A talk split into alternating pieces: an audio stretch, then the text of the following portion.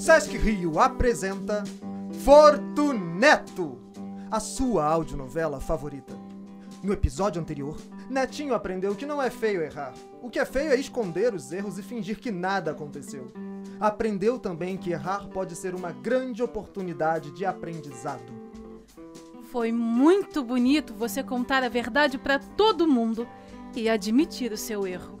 Todo mundo erra, meu neto. Todo mundo erra. Não precisa ter vergonha de ter errado. Os erros precisam servir de aprendizado para a gente fazer a coisa certa daqui para frente. Logo depois, todos ficaram animados para ouvir as histórias do vovô. Ai, eu também quero ouvir. A filha adora, adora suas histórias. Ah, papai, eu também quero ouvir. Faz tanto tempo que você não conta nenhuma historiazinha. Então sentem-se que o espetáculo vai começar. Vô, o senhor vai começar a história revelando o que tem dentro da caixinha, né? Essa caixinha aqui? E tem outra, vovô! Claro que tem. Tem várias outras. Mas nem vem de historinha. É dessa aí mesmo que eu quero saber. Ah, agora eu não entendi. Eu vou ou não vou contar a historinha? Para de enrolar, vovô!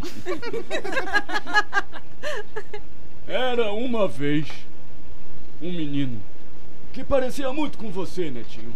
Ele tinha mais ou menos. Qual a sua idade, Netinho? Quase 12. E quase 12 é a idade agora? É 11. Netinho tem 11 anos. Eu faço 12 mês que vem. Ou seja, tá mais perto de eu fazer 12 anos do que do dia em que eu fiz 11. Ah, tá. É assim que conta idade agora. Entendi. 11, quase 12, tanto faz. O menino da minha história também estava aí nessa faixa. 11, quase 12. Era uma tarde cansada, sabe? Daquelas em que o cachorro fica deitado na calçada, com preguiça até de latir. Sol também estava devagar, com preguiça de aparecer, mas a chuva estava da mesma forma. Preguiçosa dentro da nuvem, sem vontade nenhuma de dar as caras. Aí já viu, né? O dia corria até ainda mais devagar. Que jeito chato de começar uma história, vovô. E eu aqui esperando uma emoção. O tempo também corria tão devagar que quando deu meio-dia e 52 minutos, parecia mais perto de meio-dia que de uma da tarde. Porque esses oito minutos demoraram umas três horas para passar. Ah, vovô, aí não, né? O tempo passa sempre da mesma forma. Ah, é, Netinho? Agora responde rápido. Uma hora na aula de matemática e uma hora jogando bola. Qual acaba primeiro? E jogando bola. Mas depende, mãe. Depende de quê, menino? Quando o meu time tá ganhando e eu quero que o jogo acabe logo, o jogo não acaba nunca. Demora muito pro juiz apitar o fim da partida.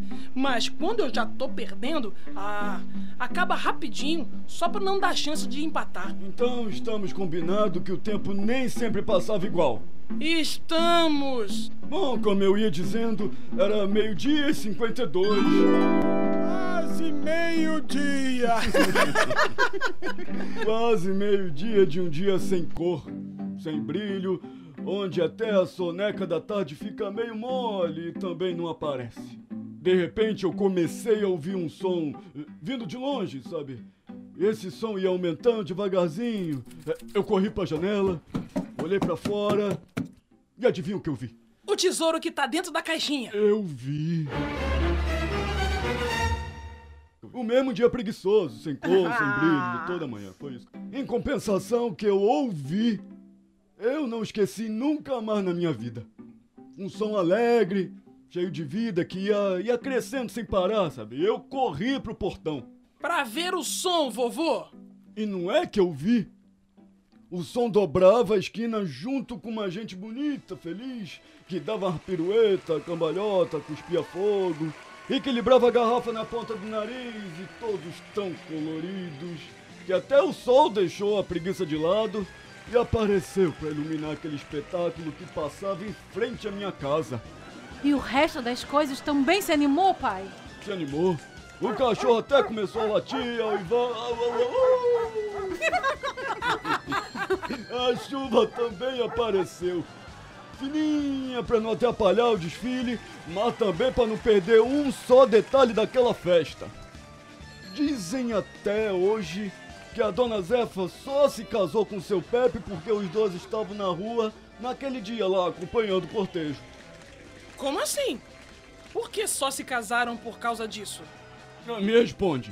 Sol e chuva, Casamento de viúva. chuva e sol. Casamento de espanhol. Como o destino também estava de olhos e ouvidos atentos às músicas e às piruetas, ele não percebeu se quem chegou primeiro foi o sol ou se foi a chuva. Daí resolveu logo juntar os dois, a viúva Zefa, o espanhol Pepe, aí deu no que deu. e eu fui seguindo o cortejo sem nem pensar em mais nada. De repente, Netinho, estava tudo escuro e já era de noite. Aquele quase meio-dia virou quase meia-noite em menos de dez minutos. Caramba, vô! Estava bom mesmo o negócio. O menino olhou para um lado, olhou para o outro, viu estrela de todas as cores se armando debaixo do céu e em cima dos seus olhos e ficou maravilhado com tudo aquilo. E onde ele estava, vovô?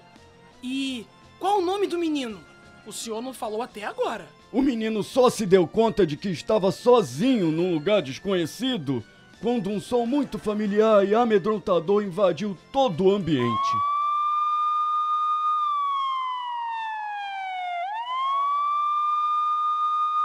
Eita! Sirene de polícia? Onde será que o menino estava? E qual é o seu nome? E afinal, o que tem dentro daquela bendita caixinha? Tudo isso será revelado no próximo e último episódio de Fortuneto! Não vai perder, hein? Esse episódio contou com as vozes dos atores Gessé Cabral, Nancy Calisto, Jéssica Meirelles, Igor Neri e Leandro Fazola. O texto é do Vinícius Baião e a direção musical é de Ivan Machado. A edição é de João Vinícius. Não percam o próximo episódio. Até mais!